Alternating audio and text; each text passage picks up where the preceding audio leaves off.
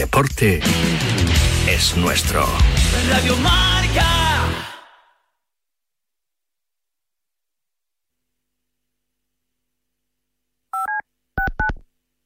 Es la nueva campeona del mundo. Para llegar a lo más alto hay que entrenar muchas horas, pero sobre todo hay que contar con el apoyo necesario. En el mundo hay 100 millones de niñas que tienen el poder de aprender. Esta es historia de Claudia y O'Reilly Auto Parts. Me acababa de mudar de ciudad y apenas sabía dónde quedaba el supermercado.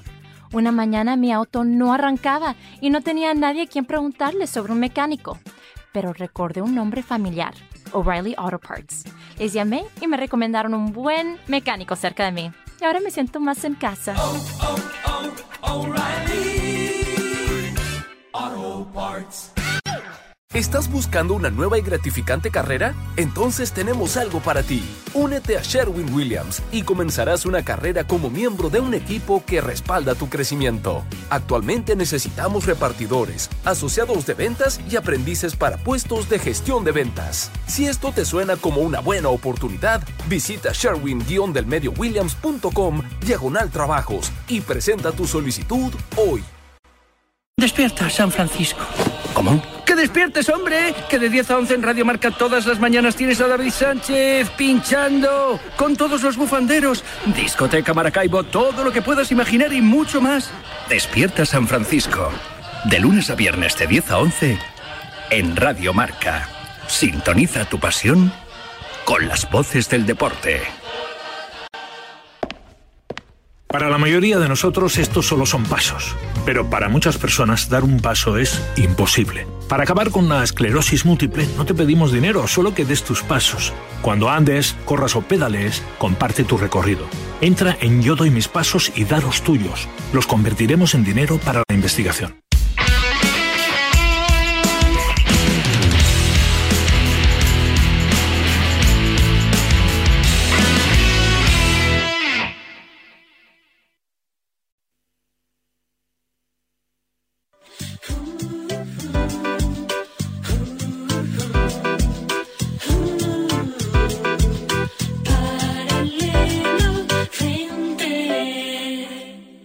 Amigos, bienvenidos al programa de viajes y turismo de Radio Marca. Comienza Paralelo 20.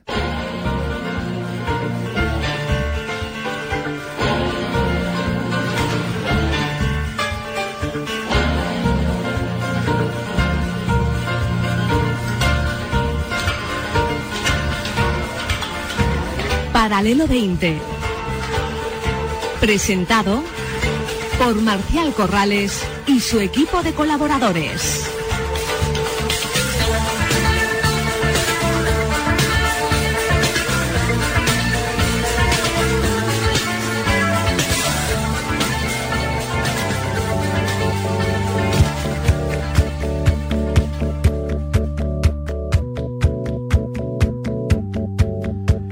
Hola a todos los oyentes de Paralelo 20 de Radio Marca. Como podréis comprobar, hoy no está con nosotros nuestro director Marcial Corrales, pero sí nuestro técnico de sonido Luis Beamut.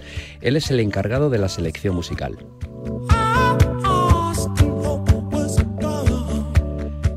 Y aunque eh, todos los instrumentos son importantes en un grupo de rock, quizás sea la guitarra la que más brille por su versatilidad y por su capacidad de transmitir emociones. El pasado lunes, en las Noches del Botánico, unos magníficos conciertos que hay en Madrid, precisamente en el Botánico de la Complutense, estuvo tocando Steve Bay, uno de los mejores guitarristas del mundo, y el sonido en directo era absolutamente perfecto. Ya con solo 20 años, Steve Bay tocó en la banda de Franz Zappa y hoy en día es capaz de tocar todo en la guitarra. Parece una extensión de sí mismo, es increíble. Domina con maestría las técnicas para tocarla y es tan sumamente brillante con los solos como con los ritmos o las melodías. Hoy domingo nos va a acompañar con su música en Paralelo 20.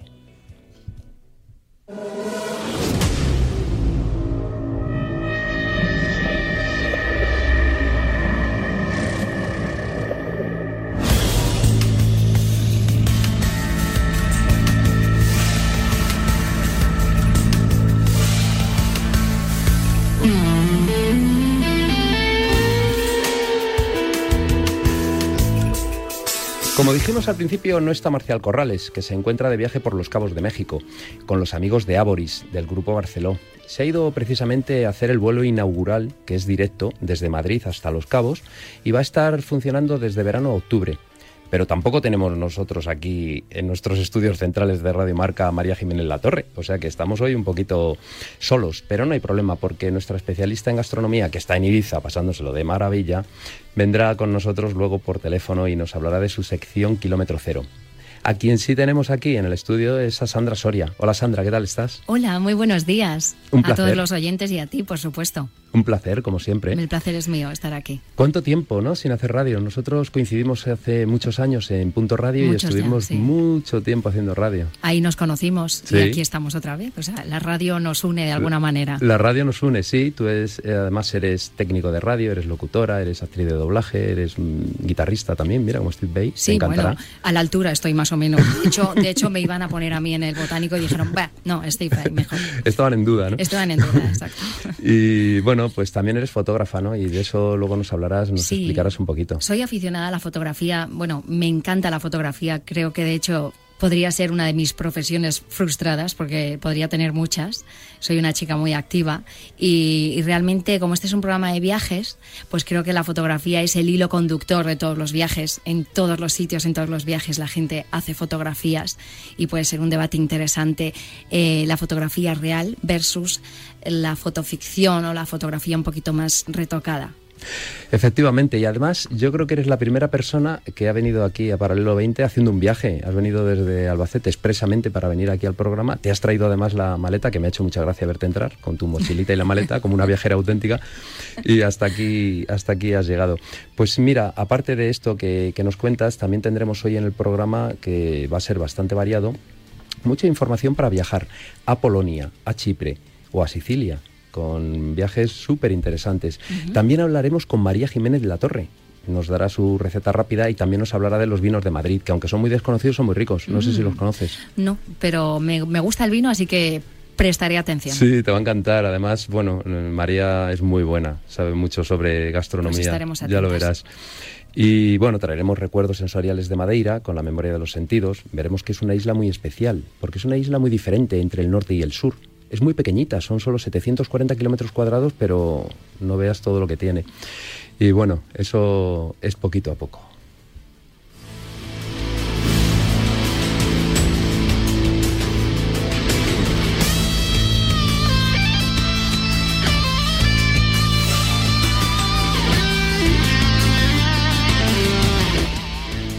Como sabéis, amigos del Paralelo 20, llevamos varias semanas recibiendo mensajes a nuestro WhatsApp del programa en el que hemos invitado a que diferentes amantes de Polonia nos cuenten algo de sus ciudades favoritas. Así hemos hablado de Varsovia, de Breslavia, de Cracovia y hoy Miguel Cuesta, licenciado en Filología Eslava por la Universidad Complutense de Madrid, autor de la Guía Turística de Polonia y que habla muy bien polaco, nos invita a visitar el país entero, pero no solamente en verano, sino también durante todo el año. Bienvenido, Miguel. Cuéntanos. Llevo años viajando por Polonia y escribiendo reportajes y guías de viaje del país, así que bien me podría pasar horas recomendando rincones secretos, olores, sabores, paisajes. Pero hoy no quiero hablaros de lugares concretos, quiero hablaros de las razones por las que Polonia me atrae tanto, o por lo menos de una de ellas. Es muy sencilla, pero también una razón encantadora. Eh, Quiero hablaros del cambio de estación. Pensaréis, bueno, menuda novedad. Pero para alguien que está acostumbrado a este nuestro clima ibérico bipolar, que medio año es amarillo y medio año es verde, la sensación es que los dioses dejaron que Polonia fuera una de las primeras en elegir latitud y longitud. Un poco más al norte o al este y habría sido demasiado fría, un poco más al sur o al oeste y se habría quedado sin nieves. Lo tiene todo y en su justa medida, el frío justo para que los inviernos sean blancos y de cuento de hadas, calor de sobra para que en estas fechas apetezca lanzarse a navegar por sus miles de lagos o a perderse por las dunas del Báltico, y la humedad suficiente para que los paisajes del verano sean de un verde intenso, un verde radiante que solo se agota a finales de septiembre, cuando sus bosques frondosos, que también asedian las ciudades, sufren una transformación tan pintoresca que te impide añorar el calor. Y es que ahí reside la gran virtud de esta ubicación, en que no hay tiempo para echar de menos nada porque cada momento del año acarrea sorpresas fascinantes. El cambio de estación es explosivo y te transforma el país en cuestión de una o dos semanas hasta el punto de que a veces resulta irreconocible. Me encanta el cambio de estación por los paisajes, pero también por lo que implica la forma de ser de los polacos. Me fascina ver cómo, por ejemplo, ahora celebran el buen tiempo y lo exprimen hasta la última gota, quemando sus noches cálidas y brevísimas, repletas de conciertos al aire libre. Pero quizá me fascina aún más ver que, aunque acabe el calor, también celebran y exprimen lo que les brinda el frío, cuando los parques se llenan de niños lanzándose con sus trineos y revolcándose en la nieve, igual que lo hacen con las olas del mar o cuando se llenan esos bares y cafés tan genuinos de decoraciones trabajadísimas, donde se crean microcosmos perfectos para charlar y bailar hasta altas horas, al calor de la hospitalidad y el buen humor de los polacos. Y es que, aunque nos parezca que Polonia queda allá arriba, en el frío norte, su gente es de corazón caliente, de brazos abiertos y vive con pasión cada momento que le brinda su afortunada latitud. Muchas gracias, Miguel Cuesta. Estamos de acuerdo contigo en que Polonia cambia en cada estación del año porque son cuatro destinos en uno.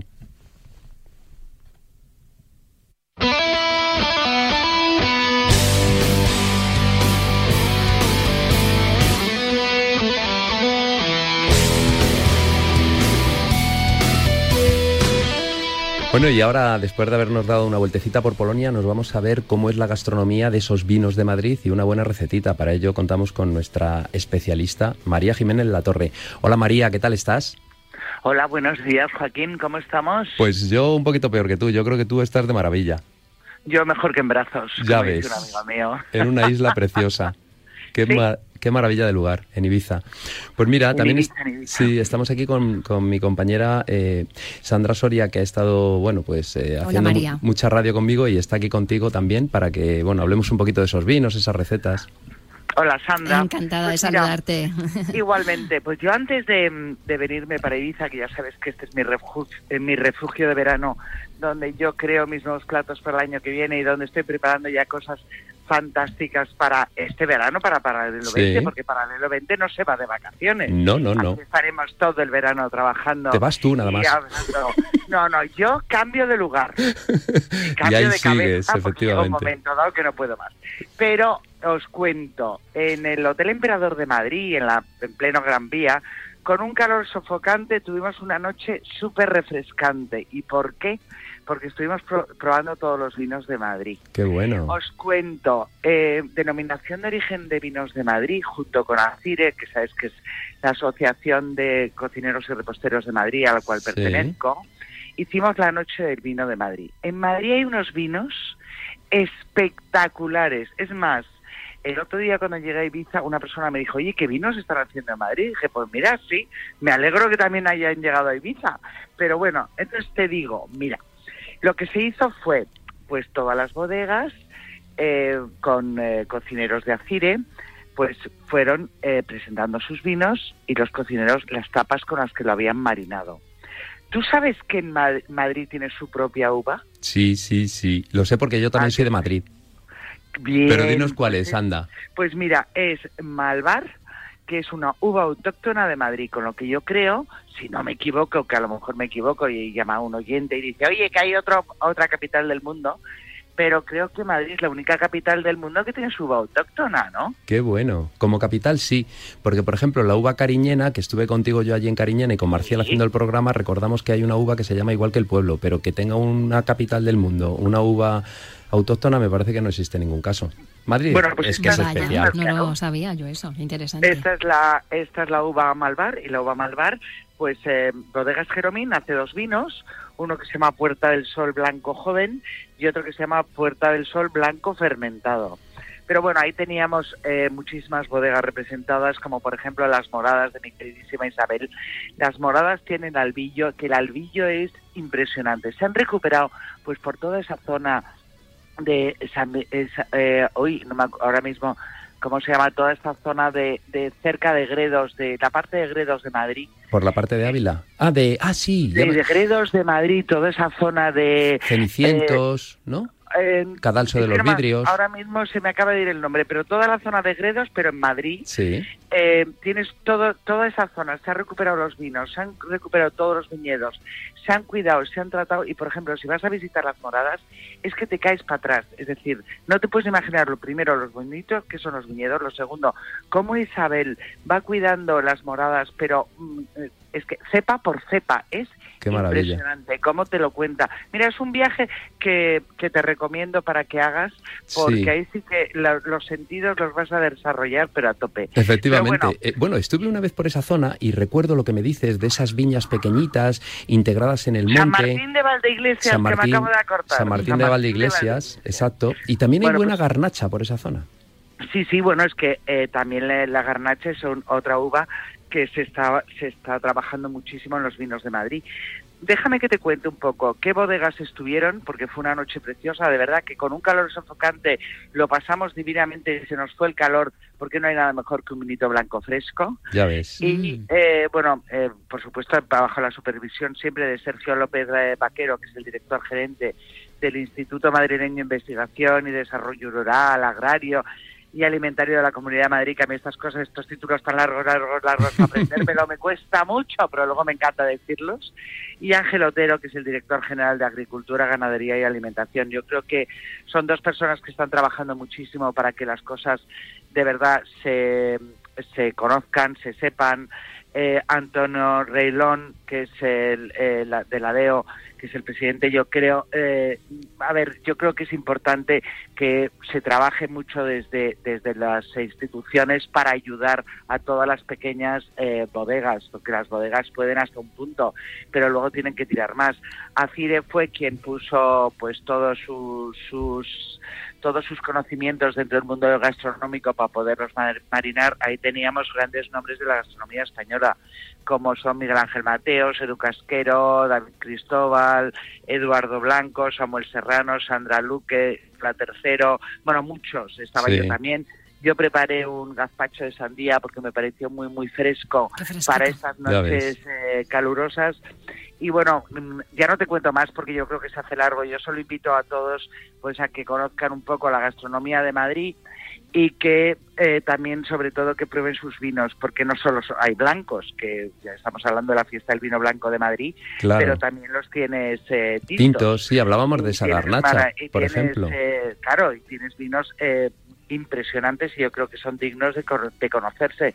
Se está empezando a hacer muy, muy buen vino, vamos, se está empezando, no, ya lleva tiempo y ahora hay unos vinazos que te mueres. Sí, sí, sí. Y bueno, Pero como, ya sabes que yo voy muy rápido porque como siempre, nuestro queridísimo Marcial, que le mando un beso, un beso grande, Hasta Los grande, Cabos. grande, grande, Sí. hasta los cabos, eh, siempre me quita tiempo, pues te voy a dar la receta rápida. Venga, Te voy a dar una receta de estas de, como la gente empezará ya poco a poco a preparar, yo creo que es el último domingo de mes, si no me equivoco, ¿no? Eh, hoy es 25, no, me pa- 22, 24, no, no, no, es 24. No, todavía nos queda El próximo es uno. 31, claro. 31. Pues bueno, casi, casi para preparar las vacaciones.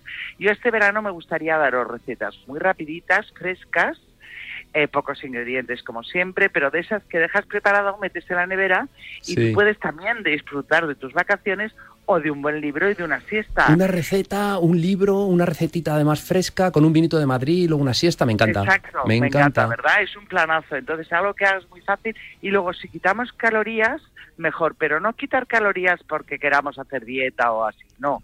Sino porque muchas veces cuando hacemos comidas pesadas con muchas calorías, Tenemos más calor. tenemos más calor, efectivamente. Entonces es mejor quitar eh, quitar pesadez, es decir, no te vas a tomar un cocido madrileño en pleno agosto. No, no es el momento. Oye, hay gente que se lo toma, pero bueno, oye, Pues, ¿qué nos propones entonces? Yo te propongo, a ver, una cremita muy ligera que vamos a meterle tres latas de espárragos con su jugo. Muy Tres bien. latas de espárragos de esas que no son las rondonas, sino que son las normales, como si es un bote de estos finos. Facilito. Dos huevos duros. Acordaros que el huevo duro es eh, sobre agua hirviendo, 13 minutos. Y en el momento que el agua está hirviendo, pones el huevo, pones mucha sal para que se pele bien y dejas 13 minutos que cueza. Lo pones en agua bien fría y ya lo tienes bien cocido y perfecto. No te sale ese reborde verde en la yema. Eh, aceite de oliva, sal y pimienta. Se bate todo junto, se mete en la nevera y punto pelota. Estamos hablando de espárrago, huevo duro, aceite de oliva, sal y pimienta. Más fácil imposible, ¿no? No, no, no. Y además me lo voy a tomar con ese vinito blanco que decías de Madrid y a tu salud allí en, en Ibiza. Pues que sean dos, por favor. Pues ya sabéis, muy frío, muy frío, muy frío. Y luego, si queréis, lo podéis decorar o con frutos eh, secos si os divierte tener algo así como un pistacho de Madrid. O Ah, también, lo ¿también hay pistacho de Madrid? Claro, hay, hay un pistacho de Madrid espectacular. Anda, qué como bueno. ahora está la temporada de tomates, ahora se está haciendo la campaña del tomate de Madrid. Qué bueno, qué rico. Bueno, si vamos a comer de maravilla con el kilómetro cero de María Bueno, Jiménez oye, de la Torre. pero espérate, que estamos hablando de Madrid, pero que hay muchas, mucho kilómetro cero por toda España, ¿eh? Sí, que sí. ahora mismo tomates, tenemos tomates por España que son una maravilla.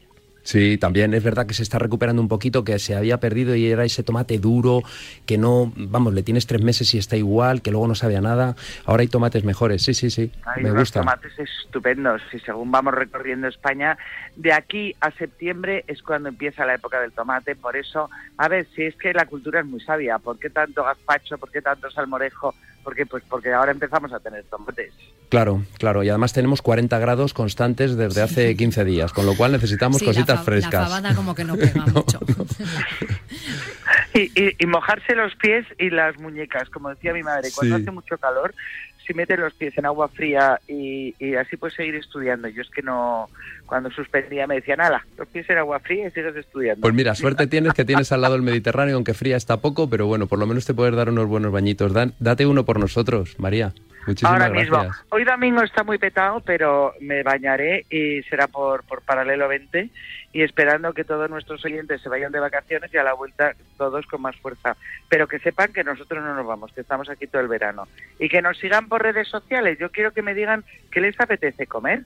Muy bien, perfecto. Pues mira, a todos eh, los de- oyentes, ¿qué os apetece comer? Claro, Ahí os Claro, soluciona ¿qué el problema? María ¿Qué Jiménez La Torre. ¿Qué recetitas queréis para este verano? Yo os doy, por ejemplo, hoy hemos tomado una crema de espárragos. A ver, ¿qué más recetas os apetece? Porque a lo mejor eh, les apetece que les diga qué cosas de picnic se puede llevar a la playa, o los que se vayan a la montaña, cómo se prepara un picnic. Sí, es sí, me encanta. Perfecta Que en la idea. alimentación no tengamos problemas a la hora de llevar comida para que no tengamos enfermedades posteriores. ¿eh? Exacto. Eso es muy importante cuidarse y cuidarse sobre todo con lo que comemos. Pues muchísimas gracias, este calor María. más. Que a todos los oyentes que tengan un domingo estupendo, vosotros en estudio también. Y nada, Marcial, vuelve pronto a los cabos, que te echamos de menos. Eso es, un besito, María. Muchísimas gracias. besazo. Disfruta. María. Hasta luego. Adiós.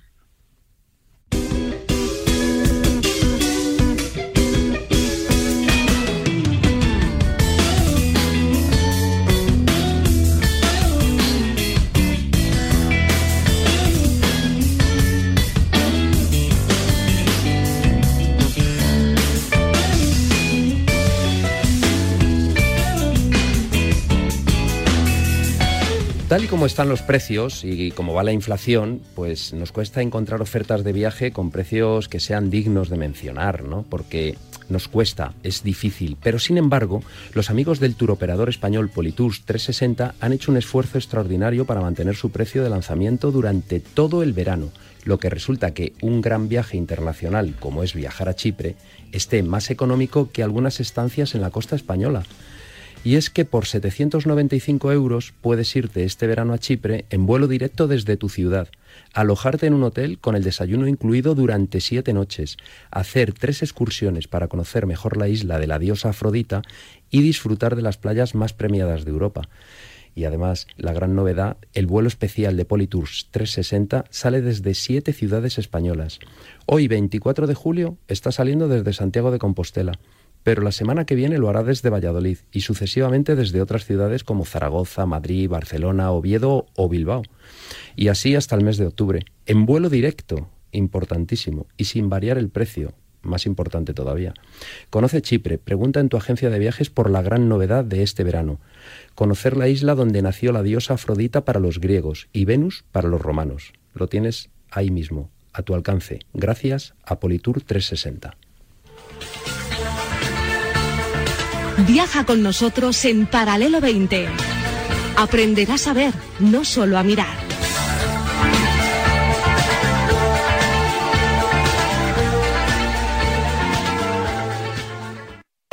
Su compra, efectivo o tarjeta. ¿Qué? Perdón, es que tengo un dolor de cabeza. Pues al dolor, ni agua.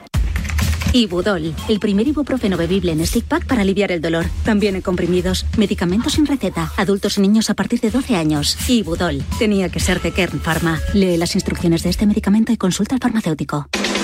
De lunes a viernes, el deporte se vive en el partidazo de Cope, desde las once y media de la noche con Juanma Castaño. Después de todo el fútbol, tocaba algo de tenis. Hola Rafa, muy buenas noches. Buenas, ¿qué tal? ¿Te has sentido más querido que nunca en la pista? Hace muchos años que me siento muy, muy querido, ¿no? De lunes a viernes, desde las once y media de la noche, la mejor información deportiva y el mejor análisis lo encuentras en el partidazo de Cope y Radio Marca, con Juanma Castaño, el número uno del deporte. Hyundai y Marca buscan al jugador favorito de la afición de la temporada 2021-2022. Vota por el jugador que crees que más se identifica con los valores de Hyundai en el terreno de juego. Potencia, reflejos, destreza, precisión y por supuesto juego limpio. Podrás acudir a la exclusiva gala de los premios Marca del fútbol español de este año con un acompañante. Entra en el favorito de la afición.marca.com y participa ya. Hola, buenas, soy Fernando Carro, el actual plusmarquista nacional de 3.000 obstáculos y quiero mandar un saludo a todos mis amigos del último runner. Un saludo y un abrazo muy grande y muy cariñoso a los oyentes del último runner. Hola, soy Mario, soy corredor popular y escucho el último runner. Soy Marta Pérez y yo escucho el último runner. Hola, soy José Luis González y yo escucho el último runner. Hola, soy Patricia, soy corredora popular y escucho el último runner. Atletas de élite, veteranos, corredores populares, todos tienen su espacio en el último runner. Natalia Freire nos cuenta cada semana a la una y media de la madrugada de jueves a viernes y siempre que quieras en el podcast la actualidad del atletismo popular y de élite. Y recuerda que la carrera no acaba hasta que cruza la meta el último runner. ¿Llevar a los niños al cole? Sí. ¿Hacer la cena todos los días? No. ¿Ocupado un alto cargo en su empresa? Sí. ¿Sabes quién es? Si no sabes quién, es porque no existen diferencias. Campaña por la igualdad entre mujeres y hombres cofinanciada por el Fondo Social Europeo. Comunidad de Madrid. Verano del 55. El cine Kingsway de Brooklyn. Todo a oscuras. Y sonó aquel redoble. One, two, three o'clock, four o'clock, rock. Delta Cadillac. Cada madrugada de sábado después de la alternativa y siempre que quieras en podcast, el mejor rock and roll tiene su sitio en Radio Marca. ¿Qué es eso, eh? Es rock and roll.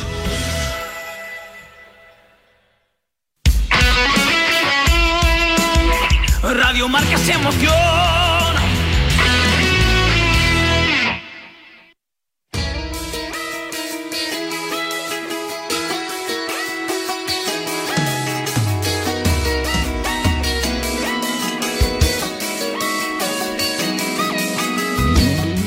Paralelo 20, con Marcial Corrales, María Jiménez Latorre y Joaquín del Palacio.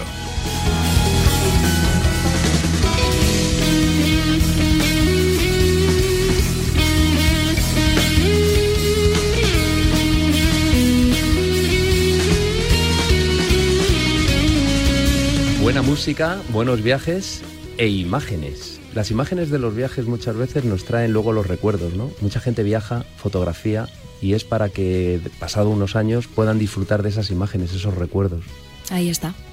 La fotografía es, bueno, ¿quién no hace fotografías, no? Ya no solo en los viajes, a lo largo de toda tu vida, hay gente que más y menos, pero en los viajes, sin duda, la cámara, el móvil eh, o cualquier dispositivo que capte, además de la retina, ese instante y lo guarda como en un cajón, ¿no? De alguna manera es una forma de, de guardarlo y también de matarlo en el tiempo, ¿no? Es, es un poco coleccionar, aunque suene un poco tétrico, cadáveres. Sí, la fotografía son- es muy importante. Son como momentos que congelas, ¿no? Que Y quedan congelas y que no vuelven, Nunca además. más.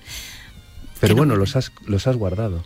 Sí, Que esa es la maravilla, ¿no? Mucha gente dice que, que donde hay que guardarlos es en la retina, pero la fotografía te aporta cosas que la retina no es capaz de, De recordar de, recordar o incluso de, de conocer. No es, no es del todo cognoscible todo lo que, lo que el ojo ve. Por eso la fotografía es importante. Fotografía eh, cultural, eh, común, ¿no? por así decirlo, entre comillas, y el otro tipo de fotografía también, esa más fotografía de ficción que connota determinadas cosas, que pinchan en un punto del alma y que esas son las que quizás te hagan viajar incluso sin moverte del sofá. Vamos a ver qué sería la fotoficción. ¿Cómo entra el sentido en la imagen? ¿Cómo acaba ese sentido? ¿Qué hay más allá? Lo obvio y lo obtuso. ¿Es la fotografía un instrumento para plasmar la única realidad? ¿Es la realidad acaso una emoción estática, independiente del tiempo y vivencias previas? ¿De los olores?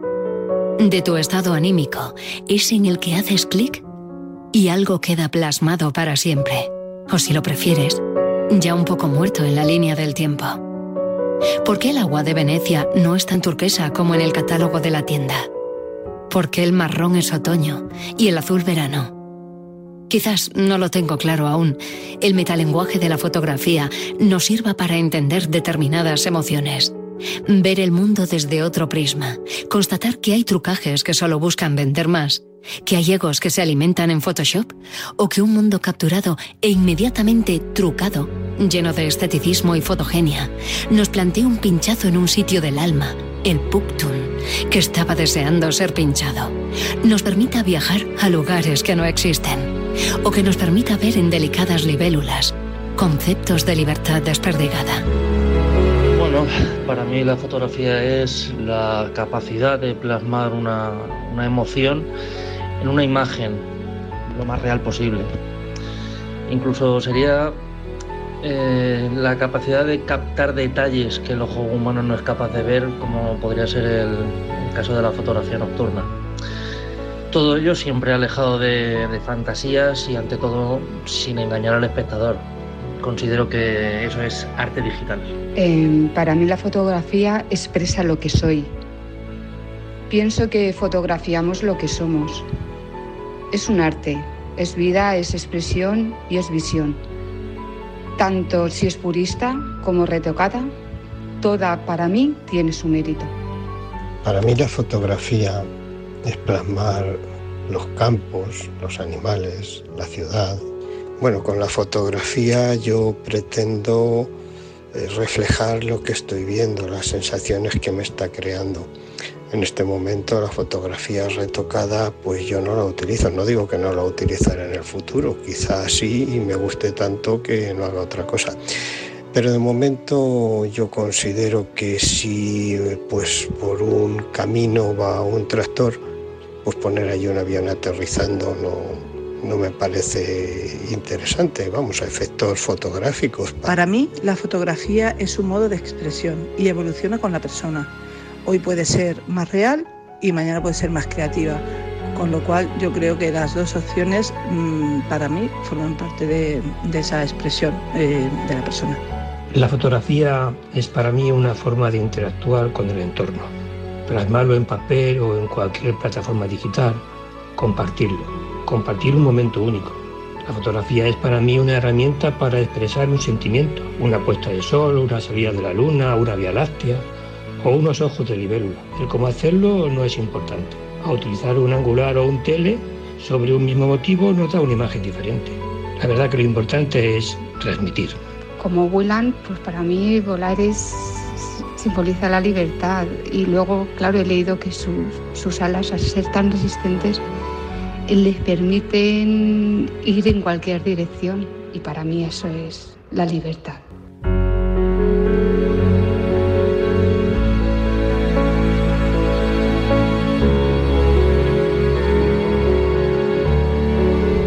Para mí la fotografía es eh, intentar encontrar ese lugar en el viaje, por ejemplo, que te deja marcado porque lo vas a recordar siempre. Y es, por ejemplo, la foto desde la ventana del hotel, donde has pasado bastante tiempo. Esa foto no puedes dejar de hacerla porque esa foto representa tu viaje también es verdad que esos momentos puntuales en los que estás poco tiempo en un sitio y quieres inmortalizarlos, quieres quedarte con ellos para siempre y la memoria no lo deja tan patente como la, como la fotografía, tienes que fotografiarlo también. Y esos momentos de alegría, esos saltos en la playa que puedas simplemente hacer en un solo momento, en un instante, esa fotografía instantánea también es bonita, ¿no? Y sobre todo lo más bonito es guardar esas fotos, dejarlas un tiempo y volverlas a ver porque así te acordarás siempre del detalle aquel que ya no recuerdas tú perfectamente. ¿Tú eres más de fotografía real por lo que dilucido? Sí, sí un poco más. Sí. ¿Me sabrías decir por qué?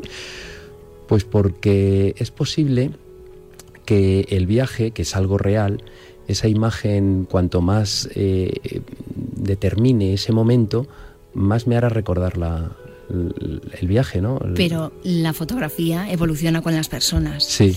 Y como decía Roland Barthes, que la irrupción del receptor en el proceso del lenguaje, de cualquier tipo de lenguaje en el fotográfico también, determina lo que él llamó la muerte del autor. Es decir, una fotografía puede ser significante para ti, Mm, por ejemplo, Marcial nos traerá de los cabos fotografías de paisajes, sin más, entre comillas, el de sin más, porque menudos paisajes, ¿no? Pero seguro que tiene algún procedimiento de connotación implícita, incluso la fotografía que consideramos más real, eh, el cómo se disparó, con qué pose, aunque el paisaje no posa, pero sí lo encuadras. Eh, entonces, lo que para él diga quizás no, no sea lo mismo para ti. Entonces, creo que que, la fotografía evoluciona efectivamente con la persona, con el momento que esté viviendo la persona, con lo que quiera expresar la persona o lo, que necesite expresar, ¿no? La compañía que tengas. Y me parece un arte me encanta la fotografía. Yo, bueno, tú lo sabes, ¿no? Hago fotografías de todo absolutamente. Además, lo acompaño de texto. Pero me parece un arte inexacto porque una fotografía no capta todo lo que acompaña a ese clic. Los sonidos, que son tan importantes en este programa, la vista, el gusto, la compañía, el olor, el viento, eso no está en la fotografía. Entonces, mm, yo soy una fotógrafa aficionada y rebelde, porque digo, me cago en la mar. Por eso a veces acompañarlo de, música, ¿no? Incluso de, de algún texto, pues, pues la hace más especial. Eso me gusta, pero también es verdad que la fotografía eh, muchas veces lo que tiene que hacer es sugerir, ¿no? Yo hago una fotografía de un árbol en medio de un campo y con un atardecer y a lo mejor a ti te sugiere pues paz, a otro le puede sugerir un motivo de dolor porque en un lugar parecido lo pasó mal.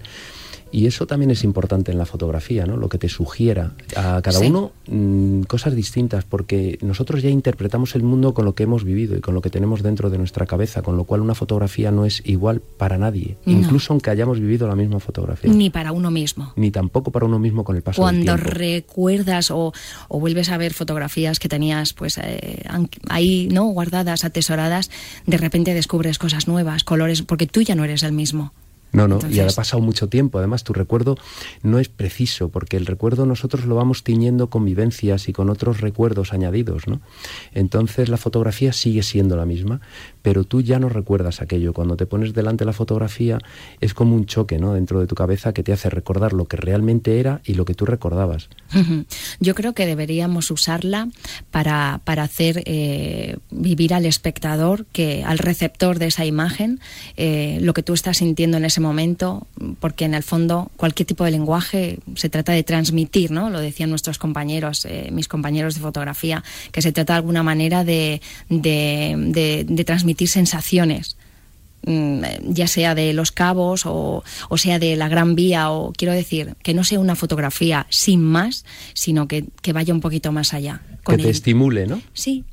O sea, nosotros tenemos cinco sentidos, que además de ellos hablaremos ahora en la memoria de los sentidos, pero solamente con uno solo, que además es yo creo que el más importante en nuestra vida, que es la vista, por lo que nos guiamos en casi todo, haga que te estimule para que tú sientas pues un poco, eh, pues no sé si el olfato, pero un poco esos aromas de ese campo donde están, o el sabor de ese plato que tú acabas de fotografiar, o el sonido ¿no? de ese concierto que tú has hecho una foto. ¿no? Es complicado, pero, pero por eso yo soy, yo abogo un poquito sí por, la, por el empleo de herramientas digitales, no para engañar. Eh, o sea, una cosa es cuando una agencia o medio de comunicación utiliza pues eso, un agua de turque, un agua turquesa para vender eh, Venecia, que no hace falta venderla, porque Venecia se vende sola, se vende sola cuando llegas. Pero realmente cuando llegas no te quieres encontrar un agua casi casi eh, estancada porque tú tienes, o sea, eso es un tipo de, de utilización del lenguaje que para mí no es válido, pero sí crear eh, pues una armonía para transmitir eh,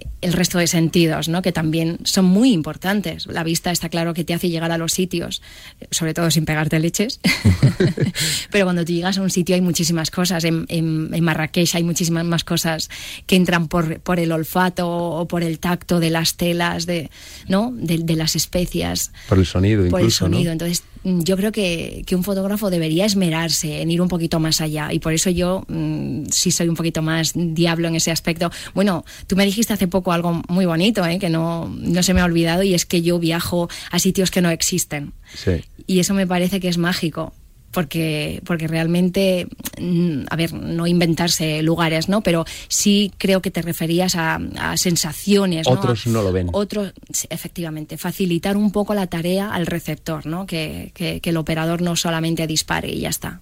Sí, pues, pues, yo, he visto fotografías tuyas, por ejemplo, yendo en el coche y viendo, no conduciendo, sino al lado, y viendo cómo un atardecer se refleja también en los cristales, ¿no? Y, hmm. y, esa imagen que una vez parada y con tiempo para poderlo observar, pero que sin embargo ante tu vista pasa durante décimas de segundo, tú la captas y la haces larga en el tiempo, ¿no? La haces que la podemos disfrutar todos. Algo que no hemos visto, un lugar que realmente no existía, pero no existía porque no lo captábamos. Efectivamente. Eso te pasó en el viaje que hiciste a Finlandia, esos paisajes nevados, esos paisajes difíciles de, fotografiar, ¿no? Sí, sí, sí. Finlandia, bueno, para mí cualquier, eh, cualquier lugar es difícil de fotografiar en realidad porque, primero, eh, una persona que le gusta tanto mm, capturar lo pequeño de, la inmensidad, ¿no? Eh, hacer pequeños cuadros para en definitiva es, sentir cada cosa, ¿no? Tú de eso sabes bastante, en este programa sabéis bastante de sentir, pues es complicado en un país como Finlandia. Sí, porque además tú fuiste en pleno invierno, los días eran cortos, todo estaba blanco de nieve. Eh, mm, en muchos casos había también silencio, ¿no? Cuando tú caminabas por esos lugares tan nevados, tan fríos, en ese momento los animales no suenan, si suena el viento vale, pero... Ni la gente, o sea, era las calles er, estaban totalmente desérticas y la gente aparecía cuando tú abrías la, la, puerta de un bar eh, tan típico, además tan con comidas tan contundentes y con bebidas tan fuertes. Y tanto ambiente. Y tanto ambiente y de repente emanaba el calor humano y la algarabía, y era como un contraste muy. A nivel fotográfico, claro, era brutal, porque ¿quién no quiere un paisaje totalmente nevado para ella sola, en el que además puedes hacer, incluso hice algún vídeo con música de piano, de. Eso es, es sensacional. Es sensacional, sí. Eso me recuerda un poco a la memoria de los sentidos, que lo vamos a tener en un ratito.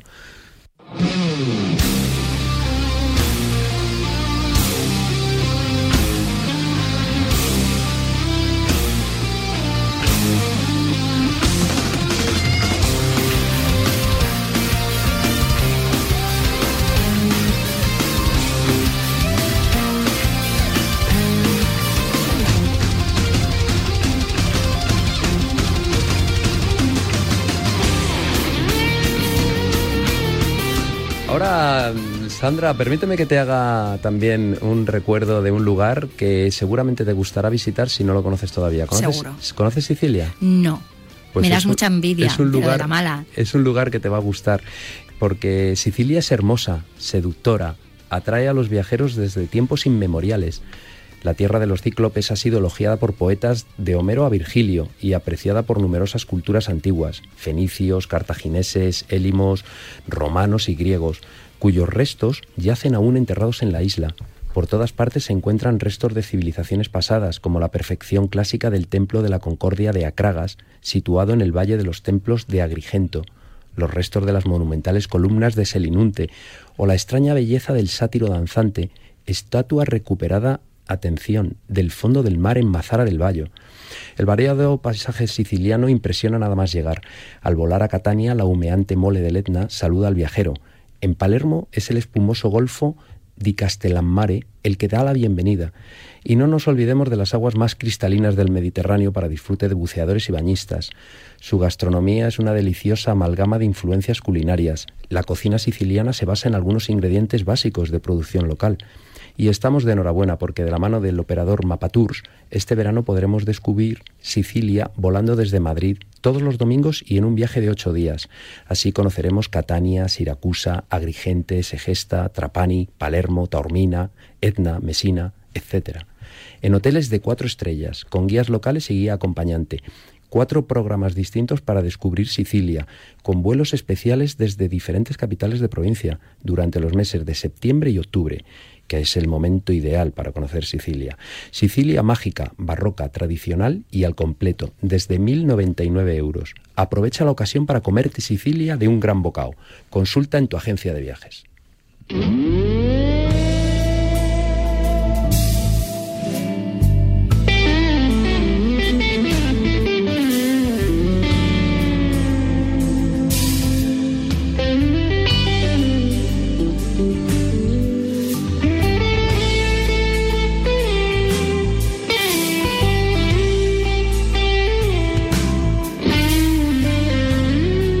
Bueno, y con música de Steve Bay, yo creo que es un buen acompañamiento para irnos hasta Madeira, una isla muy especial. Qué bonito destino, ¿eh? Qué bonita llegada. Va a ser mi próximo viaje, que lo sepas. Pues te va a encantar. ¿Sí? Porque simplemente la llegada, ya sabes que a mí me gusta mucho mirar desde la ventanilla del avión, iba viendo como en un lugar determinado, en la lejanía, se acumulaban una serie de nubes que estaban como muy apretadas y cada vez como más oscuras, ¿no? Según el avión se fue acercando hasta la isla, eh, era la costa norte ¿no? de Madeira y estaba totalmente cubierta, estaba un poco oscura y un poco tétrica, ¿no? porque toda esa acumulación de nubes paraba, quitaba el sol. ¿no? Y también por la tierra, ¿no? que es, es, negra, es volcánica. Es muy oscura, efectivamente, y además muy llena de vegetación que también le da una oscuridad. con ese, sí, con ese color verde. ¿no? Pero luego, sin embargo, el avión pasó por la punta de San Lorenzo, una zona muy árida, llena de farallones y acantilados, y llegamos hasta la zona sur, que es donde se encuentra el aeropuerto, sobre pilotes. Es un aeropuerto muy especial y antiguamente era muy peligroso. Lo alargaron mm. con pilotes, le pusieron una pista de 2 kilómetros 700 metros y ahora es un aeropuerto donde pueden aterrizar hasta los grandes. Y ya se veía sin nubes, ¿no? Eh, como bien decía al principio, la isla de Madeira entre el norte y el sur varía mucho. En el norte, por ejemplo, me llamó mucho la atención la vista de la cascada del Risco eh, son 200 metros de caída, como en dos tramos. Si te alejas mucho lo ves completo, pero si te acercas solamente ves el tramo más, más cercano, el más bajo. Es como un teatro natural. La verdad es que la piedra volcánica allí hacía como una especie de hemiciclo y en medio caía esa cascada rompiendo todo el, la ¿Es la que cae sobre la carretera, que hay una foto muy famosa? No, no es esa. Esa vendrá más adelante. Ah, es que lo he visto, lo he visto, lo he visto. Estoy tomando nota para ir ahí con, mi cámara, claro. Esa es preciosa, porque esa tiene muy buenas imágenes. Esta es diferente, es como más en la naturaleza, muy llamativa. Y la vegetación, además de allí, le hace muy especial. Es una vegetación subtropical con laurisilva, brezos inmensos, inmensos. ¿eh? Cuando te digo inmensos, te digo de, de troncos de 40 centímetros. El brezo, o sea, arbolacos, hablando mal y pronto, orquídeas, una variedad impresionante de flores. Y esas son algunas de las imágenes más bonitas de, Madeira. Y otra que a mí me llamó muchísimo la atención es la del extremo occidental de la isla, el faro de Ponta do Pargo. No hago ya nada más que llegar allí, me bajo del coche y de pronto siento algo que no sé lo que es. Miro y miro eh, pues la línea del horizonte totalmente cubierta de nubes, con el mar, simplemente mar, en 270 grados. O sea, de los 360... Sí, vamos, como el camaleón más o menos. Casi todo, casi todo mar. Casi todo era mar. Bueno, pues mirando esa imagen me dio la sensación de que era la curvatura de la Tierra, ¿sabes? Eso me pasó a mí en Finlandia, precisamente. Tengo una, una imagen desde, desde un, un, barco que nos llevaba de una punta a otra y efectivamente se ve como se, aprecia la curvatura. Pero eso lo he visto ahora, ¿ves? Repasando las imágenes. Y en ese cabo, Joaquín, seguro que, soplaría el viento con, algún sonido. Pues mira, sí que soplaba el viento, efectivamente. Normalmente en estas islas del Atlántico el viento es uno de tus compañeros. Y, y, hay muchos sonidos. Mira, me recuerda ahora que me hablas de sonidos el motor del teleférico que descendía casi 300 metros en vertical. Alucinante. Bueno, de hecho, bajé, subí, bajé y subí. me gustó tanto que ¿Ah, me lo hice ¿Lo doble. Cogiste como atracción, te podían haber puesto la pulsera. Total, sí. Hay muchísimos teleféricos, ¿no? Hay muchísimos teleféricos, sí, sí. Este bajaba precisamente a Faja Dos Padres, que además es una zona plana, totalmente pegadita al mar, donde hay un restaurante que comes pegadito bajo unas palmeras, en un sitio subtropical. También me gustó el sonido de las cestas, las famosas cestas deslizándose, con la gente sentada y luego dos cesteros ¿no? de, los que empujan bajando por las calles. Ah, sí, sí, sí, eso lo he visto. Pero claro, bajando siempre, porque subir, subir alguno o alguna debe ser costoso, pero también vaya fuerza tienen que tener para frenar eh, esa caída, ¿no? Tú lo has dicho, y las curvas. En las curvas ellos, mm, bueno, como van dos, uno va en el interior de la curva y otro en el exterior, como ayudando a que la cesta tome la curva. Pero la cesta tiene algo por debajo. Bueno, es madera simplemente, como unos listones de madera que deslizan. Madre mía, no sé, no sé. Yo sí lo probaría, pero no sé. Sí, sí, es la verdad que es una maravilla. Y, y bueno, si son sonidos, los más sutiles, por ejemplo, son los de los pájaros, ¿no? Cuando me despertaba en la Quinta Vale Vitis, que es un hotel precioso con muchísimo encanto y una piscina así en lo alto, en la zona de San Vicente, el sonido de los pájaros y el aire fresco, que en algunos momentos también sonaba fuerte, pues me hacía, vamos, disfrutar y parece mentira que estuviera en pleno verano con el fresquito con el fresquito gallego casi. En esos pueblos pequeños la brisa de la mañana, no además con tanta vegetación como dices que tiene Madeira, tiene unos aromas de hierba fresca, por la humedad nocturna. Efectivamente, se nota que eres gallega y eso lo notas. los sitios atlánticos tienen esos aromas verdes, ¿no? que yo los llamo. aromas verdes. Aromas verdes. Sí, bueno, pues eh, también en el olfato, aparte de este aroma verde, eh, me gustó mucho los mil aromas del mercado de los labradores precisamente en la capital, en Funchal. Las verduras, las hierbas aromáticas, las frutas. Bueno, hay una fruta muy especial, que es la fruta de la costilla de Adán. No sé si la conoces. Es como una piña, no la conoce casi nadie. Esa costilla de Adán que tenemos en, es una planta de interior aquí en España. Sí. Bueno, pues allí te da una piña que está riquísima. ¿Ah, sí? Sí, sí. Eh, sí. Qué mm, bueno. a mí me encantó. Y bueno, y los pescados. Mm, por cierto, había una zona de limpieza de pescado que tenían el pez sable, con unos ojos enormes, porque vive a, a más de mil metros de profundidad, y una boca muy grande, repleta como de clavos, que son los dientes, son como clavos, ¿eh? Impresionante y olía la densidad y la fuerza del pescado, ¿no? que tiene un aroma muy fuerte. Y ese aroma también me recordaba al del mar navegando al amanecer, ¿no? En la costa, en la zona de la costa sur, viendo el, amanecer, viendo cómo el sol se elevaba, desayunando en el barco. Qué bonito, qué afortunado. Sí, bueno, esta isla la verdad es que te ofrece mucho muy cerca, ¿no? Fíjate, en el norte eh, hay una destilería de ron y me enseñaron un detalle muy bonito sobre el olfato. El olfato depende de ser zurdo o diestro porque la narina, tenemos una nariz con dos narinas, que son los agujeritos. Ah, narinas. Sí, la narina derecha, para los diestros, es la que más percibe el olfato. Y me lo explicaron allí. Cuando me dieron a catar este, este ron, me dijeron, si tú eres diestro, lo tienes que catar por la narina derecha, que es desde donde nos llevamos todo cuando somos pequeños, ¿no?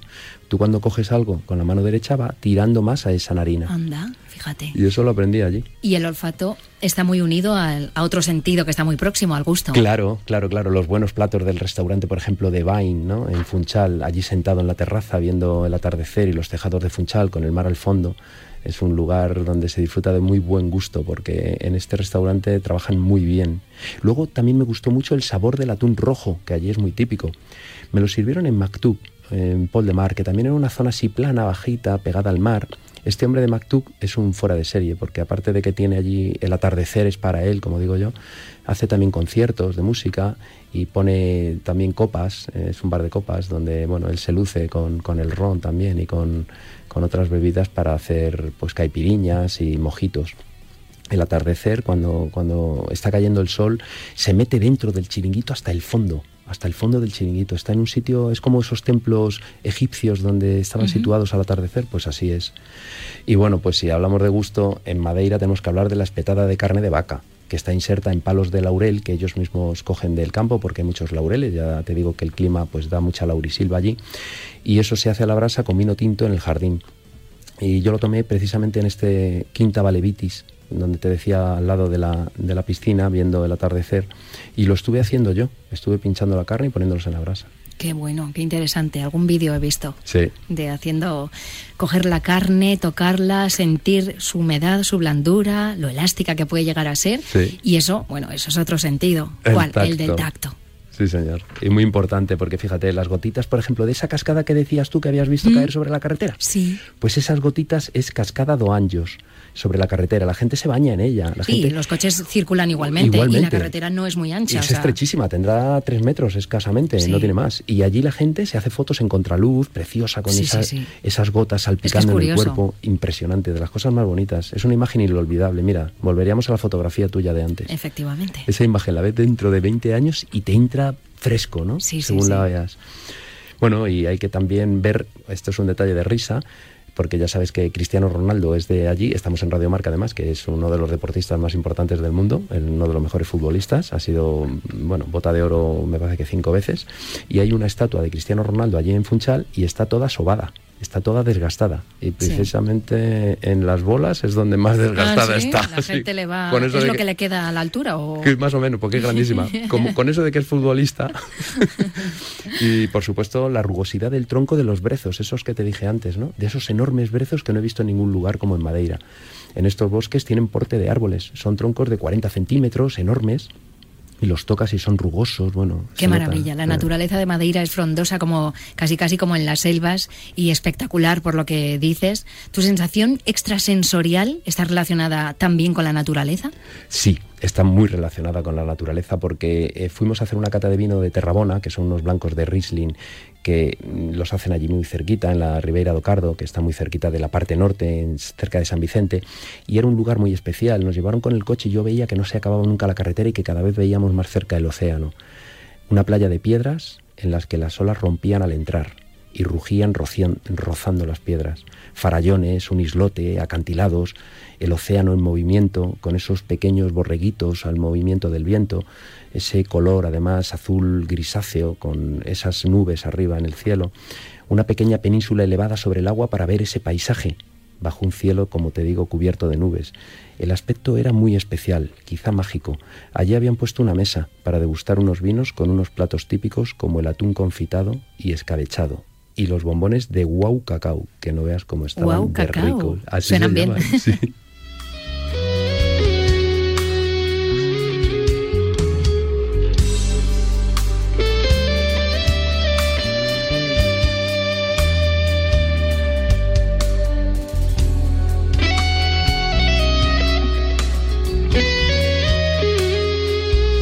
Bueno, pues esto ha sido todo en Paralelo 20. Ha sido un placer tenerte, Sandra.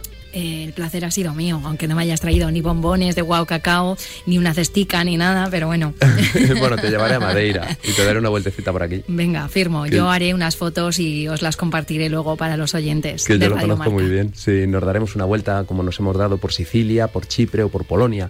Hemos estado también con nuestra compañera desde Ibiza, con, con ese buen recuerdo que nos trae de los vinos de Madrid y esa receta rápida. Y un saludito a Marcial Corrales, que allí sigue con nuestros compañeros y amigos de Aboris, del Grupo Barceló, haciendo ese viaje inaugural a Los Cabos, Qué maravilla. en México. Un saludo, Marcial. También nos traerá muy buenas fotos. Pues nada, esto ha sido todo. Hasta el próximo domingo y sean felices.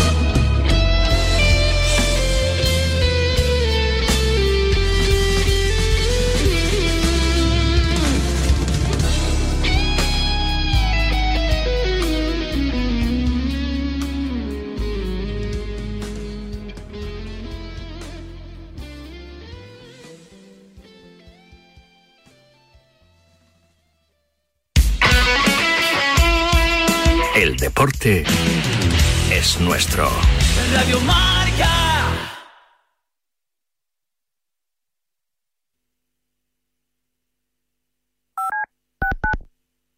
Si te dicen que la vida es como un gol. Si te dicen que la vida es como un gol, como un gol, ya lo sabes, como un gol, ya lo sabes, como un gol, ya lo sabes. ¿Estás buscando una nueva y gratificante carrera? Entonces tenemos algo para ti. Únete a Sherwin Williams y comenzarás una carrera como miembro de un equipo que respalda tu crecimiento. Actualmente necesitamos repartidores, asociados de ventas y aprendices para puestos de gestión de ventas. Si esto te suena como una buena oportunidad, visita sherwin-delmediowilliams.com diagonal trabajos y presenta tu solicitud hoy.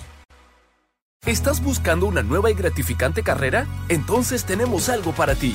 Únete a Sherwin Williams y comenzarás una carrera como miembro de un equipo que respalda tu crecimiento. Actualmente necesitamos repartidores, asociados de ventas y aprendices para puestos de gestión de ventas. Si esto te suena como una buena oportunidad, visita sherwin-delmediowilliams.com diagonal trabajos y presenta tu solicitud hoy.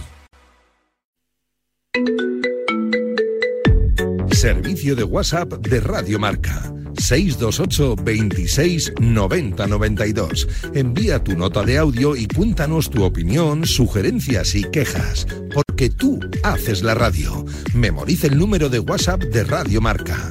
628 26 90 92. Participa en la radio del deporte.